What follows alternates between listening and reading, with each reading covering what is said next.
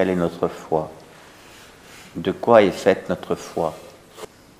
Ce, sujet me passionne vraiment parce que je vois que, que croire n'a pas le même sens ni la même histoire selon les personnes.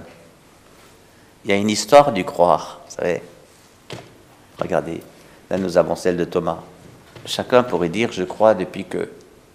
Je crois à partir de. Je crois parce que. Et là, Jésus nous donne quand même des tas d'indications.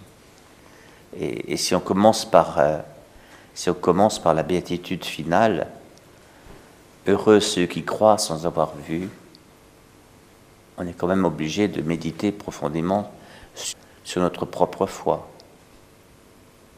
De quoi notre foi dépend-elle? Voilà. Parce que tu m'as vu, tu crois. Le verbe voir est, très fréquent dans ce texte, d'ailleurs, le, fait même d'apparaître, euh, cette, apparition de Jésus ressuscité, sollicite le voir, hein, un de nos sens. Mais est-ce que notre foi est dépendante de, de ce que nous sentons? Je lis de ces choses étonnantes. C'est pourquoi nous ne cherchons, nous ne perdons pas courage même si en nous l'homme extérieur s'en va en ruine, l'homme intérieur se renouvelle de jour en jour. Voilà. Les plus vieux, les plus malades, les plus handicapés comprennent bien cette phrase. En, tout cas, que l'homme intérieur se renouvelle, et ça, c'est quelque chose à croire, ça. Car nos détresses d'un moment sont légères par rapport au poids extraordinaire de gloire qu'elle nous prépare. nous ne visons pas ce qui se voit, mais ce qui ne se voit pas. Ce qui se voit est provisoire, mais ce qui ne se voit pas est éternel. C'est dans la deuxième lettre aux Corinthiens, chapitre 4, verset 18. Ce qui se voit est provisoire, ce qui ne se voit pas est éternel. Croire, c'est en fait un voir éternel. Mais euh, Rappelez-vous, au début, au début de l'évangile de Jean, dès le chapitre 2, là nous sommes à la fin de l'évangile de Jean, dès le chapitre 2, il y a cette controverse au temple où Jésus, c'est là qu'il dit, vous avez fait de, la maison de mon père une maison de trafic. Eh bien, il y a une controverse et, Jésus leur dit cette phrase, détruisez ce temple et en trois jours je le reconstruirai. Alors ils disent quoi? Il a fallu 36 ans pour le remettre debout, etc. Et toi, tu. Voilà. Et, Saint Jean conclut ils ne comprirent pas qu'il parlait du temple de son corps et qu'il ressusciterait euh, le, troisième jour. Ils ne comprirent pas. C'est-à-dire que euh, Jésus a dit, sa parole est posée. Il a annoncé sa mort, il a annoncé sa résurrection, au chapitre 2 de l'évangile de Jean. Euh, au chapitre 20, la question c'est croyez-vous ce que je vous dis ou croyez-vous ce que vous voyez? Croyez-vous croyez, croyez en moi sur ma parole ou croyez-vous en moi sur mes signes? Est-ce que votre foi est signe dépendant ou votre, foi est parole dépendante? C'est la grande question, ça. Hein. Et c'est pas pour dire l'un est bon, l'autre mauvais, même s'il même s'il y a de ça. Euh, parce que des signes, on n'en aura pas toujours, mais la parole, nous l'avons. Voilà. Non, c'est que c'est aussi une question de progrès spirituel. Les signes ne sont pas donnés pour croire en Jésus. Les signes ne sont pas donnés pour croire en Jésus. Les signes sont donnés pour croire dans la parole. Lisez la toute fin. Il y a encore beaucoup d'autres signes que Jésus a faits en présence des disciples, et ils ne sont pas écrits dans ces livres. Dans d'autres versets, il y a marqué Le monde entier ne suffirait pas pour les contenir.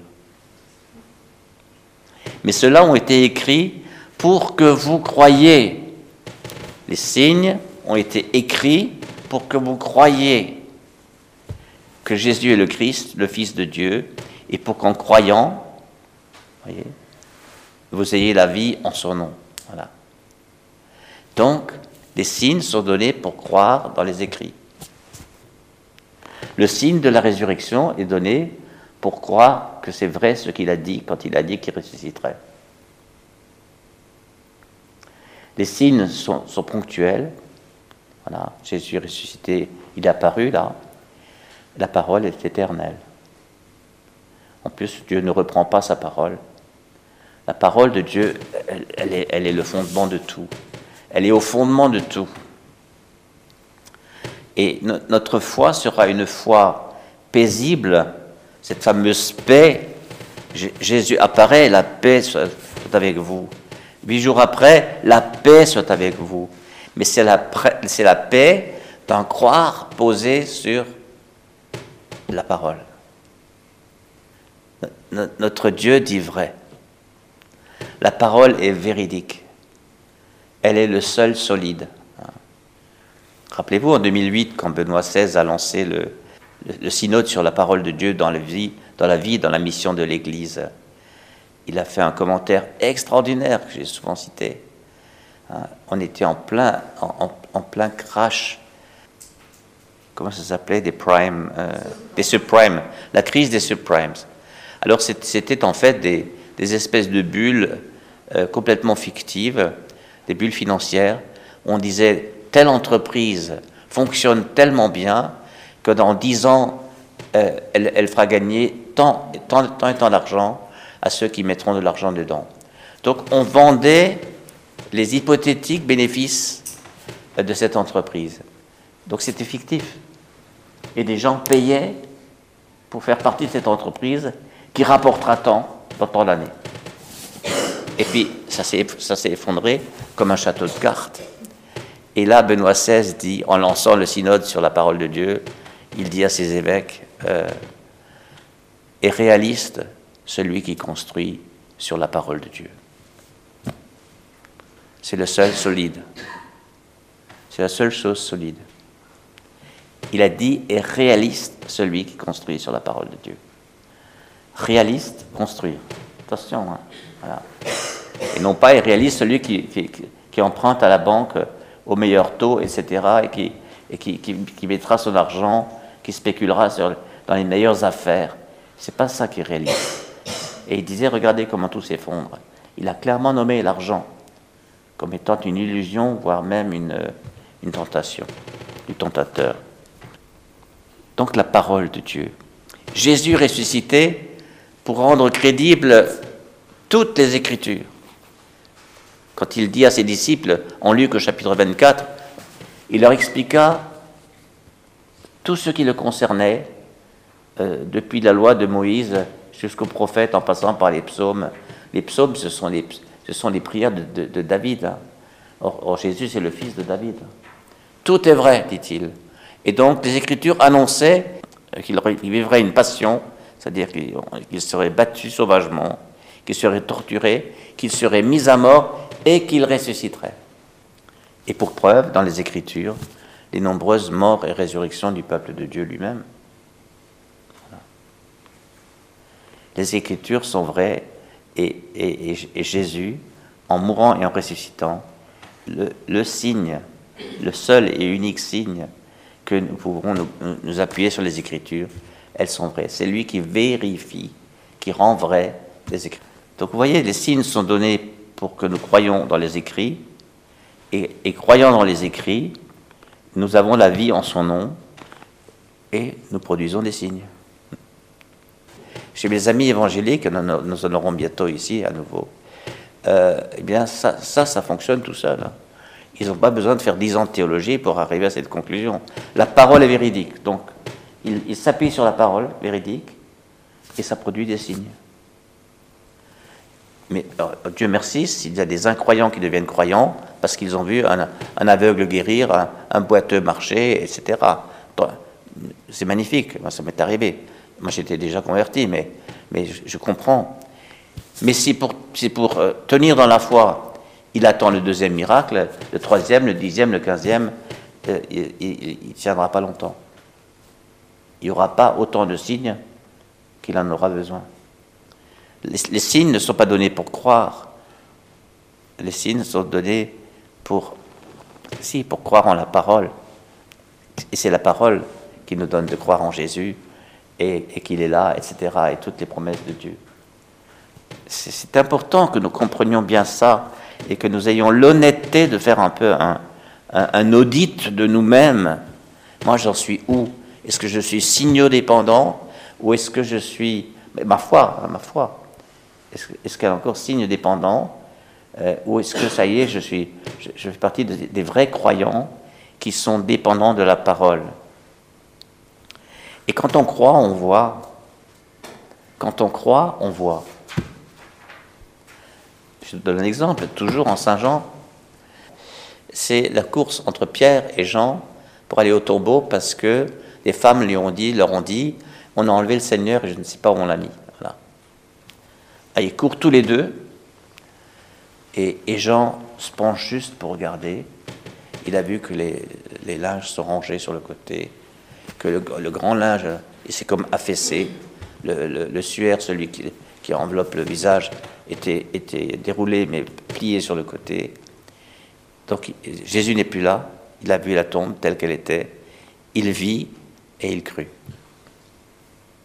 C'est Saint Jean hein, qui a écrit au chapitre 2, il ne comprenait pas qu'il parlait de la résurrection, euh, qu'il parlait de son corps. Donc Jean croit à les Écritures. Il vit que les Écritures sont vraies et il crut. Combien de fois on lit dans les commentaires, soi-disant savants, il vit rien, il vit rien. Donc il faut passer par le rien, ne voir rien. Sûrement il faut passer par le rien, mais, après il faut vite rajouter quelque chose. Mais il, il vit que la parole était vraie. Il est ressuscité. Et il crut. C'est la parole de Dieu qui lui donne de croire. La parole est véridique. Et la parole, nous l'aurons toujours avec nous qu'en croyant, vous ayez la vie en vous. Voilà. Alors, euh, je crois qu'aujourd'hui, nous avons une, comme une, sorte de, de stage euh, où le Seigneur nous fait faire un stage grâce à Thomas pour dire mais, mais votre, votre foi, elle, elle, en est, elle en est où? Est-ce que vous êtes encore comme des enfants à attendre de prochains signes Sinon, vous n'arrivez pas à croire. Hein? C'est Thomas qui dit ça. Si je ne, si je ne, si je ne. Si je ne vois pas mon, un aveugle ici dans la chapelle, je ne le crois pas. Bon, oui, on peut en être à ce stade-là. C'est un stade, peut-être que, peut que dans sa miséricorde, ça, se produira, bon. mais ça se produira pour vous, par pure grâce. Dieu est bon, Dieu est bon. Et puis il y a tous les autres qui ont déjà vu des signes et qui continuent de dire je doute, je truc, je machin. Mais les signes sont là pour vérifier, pour rendre vrai la parole de Dieu. Donc peut-être que nous pourrions nous dire au moins ceci. Si, si, si je croyais davantage dans la parole, si, si je faisais de la parole ma, ma, ma référence avant même, avant même mes sens, mes sens, mes yeux, mon toucher, et eh bien avant même mes sens, si je crois dans la parole, eh bien ma vie changera et celle des autres aussi. Et quand ces ministères de guérison dont je vous parlais tout à l'heure, surtout dans les, dans les dans les églises évangéliques, mais j'ai vu aussi des catholiques. Hein.